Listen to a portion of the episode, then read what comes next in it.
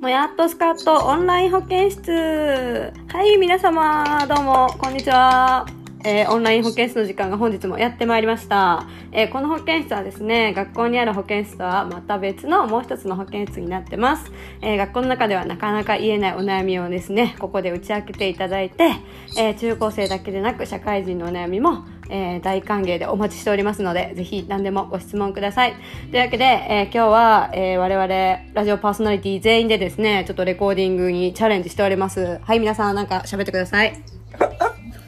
雑雑っすね。雑かね。こんにちは。こんにちは。こんにちは。こんにちはです。いややっぱちょっとコロナでね、みんな直接集まって本当は撮りたいんですけどね、なかなか撮れないんでね、ちょっと私もほんのり変な手の汗をかきながら 喋ってるわけなんですけれども、え本日ファーシリをやらせてもらいますんで、皆さん思い思いの丈をぶつけてください。えー、というわけで、本日のテーマなんですけど、えー、学校と会社の違いっていうところについて、今日はちょっとお話でできればなと思ってます。はい。ということで、早速思ってるんですけど、えー、高校生の時って、まあなんか社会に出る時のなんかイメージって全くなかったじゃないですか。で、なんか将来のイメージってあんまり私は持てなかったんですけど、こう大人になってみて、なんか学校と会社とかって、なんか具体的にどう違うと思いました？つくちゃん。えっと、そうですね、なんか、まあ、まずなんか基本教えてくれないですね、みんな。そう。学校の時とかは、あの、まず会社か、会社で言うと、なんか同じこと聞くとめっちゃキレられるみたいな感じだし、あとは、なんか必ず今よろしいでしょうか？みたいな、なんかめんどくさい配慮とかしなければいけないっていうのはあるし。そうそうそう。だってなんか基本的にみんな助けてくれないっすね。うちの会社は。厳しいね。すごい厳しい。で、なんか学校との違いで言うと、例えばなんか、ね、厳しい。なんか方程式とか分からなくても、先生方程式ちょっと分かんないんで教えてくださいよみたいな、うん、言ったら普通に教えてくれると思うんですけど、うん、これ会社だとどうなるかっていうと、なんか、まず調べたのかっていうのがまず入るっていう。そうそう。学校だったら、まあ、方程式聞くのにいちいち調べろとか言われないけど、会社だったらなんか、調べてからってなっちゃうんで、それがまあ違うところかなって思いますね。確かになんか1回目ちゃんと自分で調べてなんか言わないとなんかお前ななんで聞きにただ聞きに来ただけかみたいなことは結構言われるよね。そうなんですよなんかまあ基本的にみんな助けてくれないってめっちゃ悲しいけどねそれ。そう自分の自分の決断自分で吹くみたいなそんな感じ。厳しいですね。なるほどね。はいはいはい。確かにわかるな、そうだな。あとなんか今お時間よろしいでしょうか？もこう聞いてもさ機嫌悪い人とか時々いるじゃん。そう。だから聞いてんじゃんと思うんだけどさ。そうそうそうそう。本当にそうで。えめんどくさいっすよね。ななんなんですかねあの配慮。あれ誰くらいですか？普通に。それはめっちゃだる。いるみたいないやそう。だからやっぱ学校の先生って優しかったよね。そう。わかる嫌いなんですよ。うんわかる 先生はみんなニコニコで、まあ、きなんか質問するのが普通に真面目っていう印象を持ってもらえるけど、こうなかなかねたくさん質問はできないよねなんかこう機嫌悪くなられるし調べたんかってなるし難しいですよね。あわかりますありがとうございます。ありがとうございます。サオリンはどうですか？そうですね、まあ、学校と会社の違いっていうのも学生と社会人の違いっていうところでお話しすると、うんうんはい、やっぱり学生はこうどちらかというとですか教育を受ける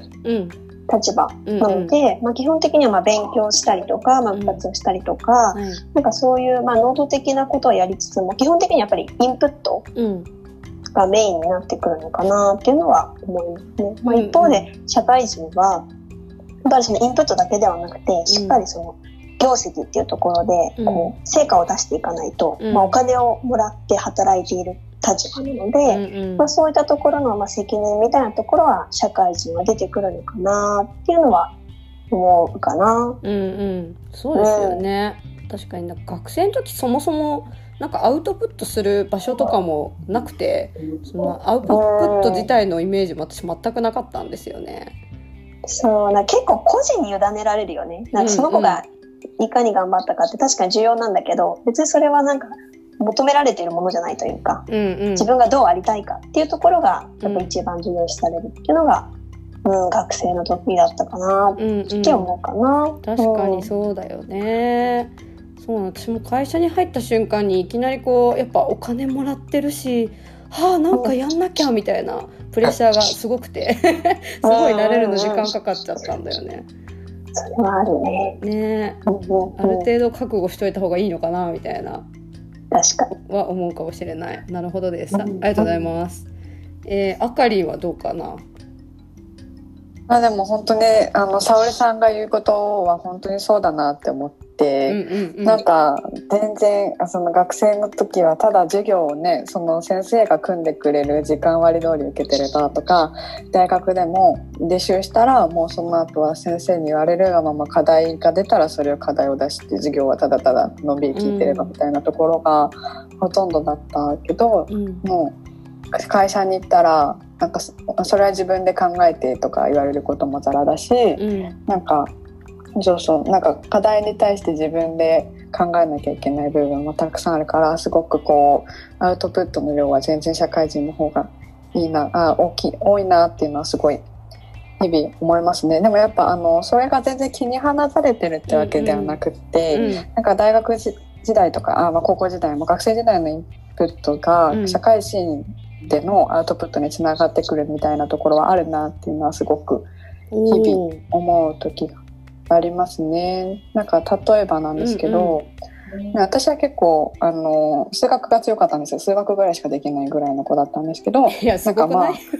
まあ、それすごくない？十分すごいぞ。はい。練習率とか、うん、なんかいろいろやるじゃないですか。これ何に使うねんみたいな、うん、めっちゃ出てくるんですけどなんか結局そういうところがなんて言うんだろうな数字に強くなったりとか分析に強くなったりとかそういう論理的思考みたいなのがなんかこう文系の子、まあ、文系の子には他の良さがあるんだけどより強いなっていうのは思ったりするので、うんうんうん、なんかそういうのつながってるのかなとか。うんうん思ったりはしますね。あ確かにやっぱインプットありきのアウトプットだからさこう積み重ねがないと多分突然その発言してくださいって難しいと思っててすごいそのあかりの話は賛成できるね。私もなんか、うん一個役立ったなって思うのはまあ英語かな。私は会社に入って、まあ、海外企業とか出張に行って英語を使う機会がすごい多かったんだよね、でも全然やっぱ高校生までの授業だけじゃ一切喋れなくて、まあ、結局そのアウトプットっていうことに徹したのが社会人12年目だったから喋れるようになったのはそこの時代なんだけどでも受験勉強とかで必死で英語をやってたしおかげさまでそのインプットがずっと残っててこうメールの文章作成とかも基本はやっぱ文法だからさ文法をきれいにできるかどうかでちゃんと相手に伝えられるかどうかだから私はやっぱその高校時代とかまでの受験勉強で必死こいて英語やってたあの文法の嫌ないや問題集たちはああこの日のためにあったんだなみたいなことを大人になってから気づいたかね。だからすごいわかる。うん、そうですよね。うんうん。だよね。なんかどう？他もみんななんか学生時代のインプット役立ったみたいなのある？そうだな。私はちょっとあの勉強という観点ではないんだけど部活っていう観点でいくとあの高校時代にチアリーディングをやっていて、うん、それこそ30人でこう3分間踊りきる合わせて踊りきるみたいな競技をしてたんですけど、うんうん、やっぱりその30人でそのダンスの動きを合わせるって結構難易度が高くて、うんうん、それこそその組織のモチベーションが下がったりとか息が合わなくなるって結構あったんですよ。そういう時に自分がどういう組織で立ち振る舞いをすればこうよりみんながやる気になるのかとか、うんうん、なんかそういうところをこうすごく考えて行動していたんですね、うん、学生時代。でまあ、それは結構社会人になってから、うん、こう社会っていう組織に入った時に、うんうん、あ今自分ってこういうふうに立ち振る舞った方が組織としていいんじゃないかとか、みんながやる気になるじゃないかみたいななんかそういうこう人とのコミュニケーションっていうところでは、なんか学生時代のその経験が生きてるなっていうのはあるかな？おうん、そうだよね。その時の多分集団で一緒に何かを一つを成し遂げなきゃいけないって結局社会に出てそれしかないからさ。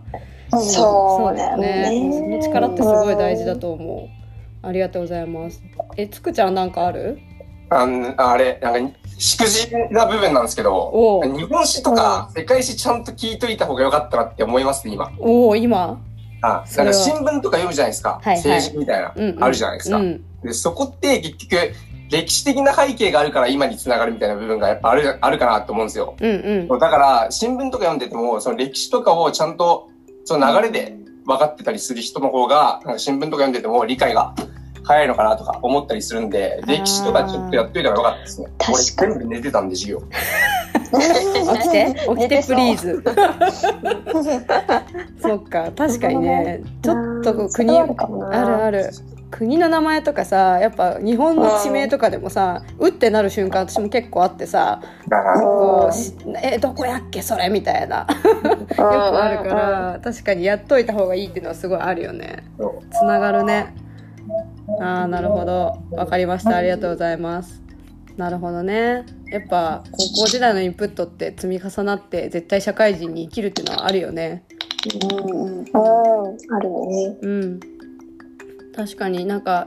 社会とかまあ実際ね今の高校生の自分からなかなかイメージって湧かないとは思うんですけど、まあ、勉強とか部活とか、まあ、目の前にやれることがあるんだったら、まあ、それを自分で考えてね行動して乗り越えましたっていう経験って多分社会に出たら生きてくるから目の前のやれることを一生懸命まずはやっていただくっていうのがいいんでしょうかね。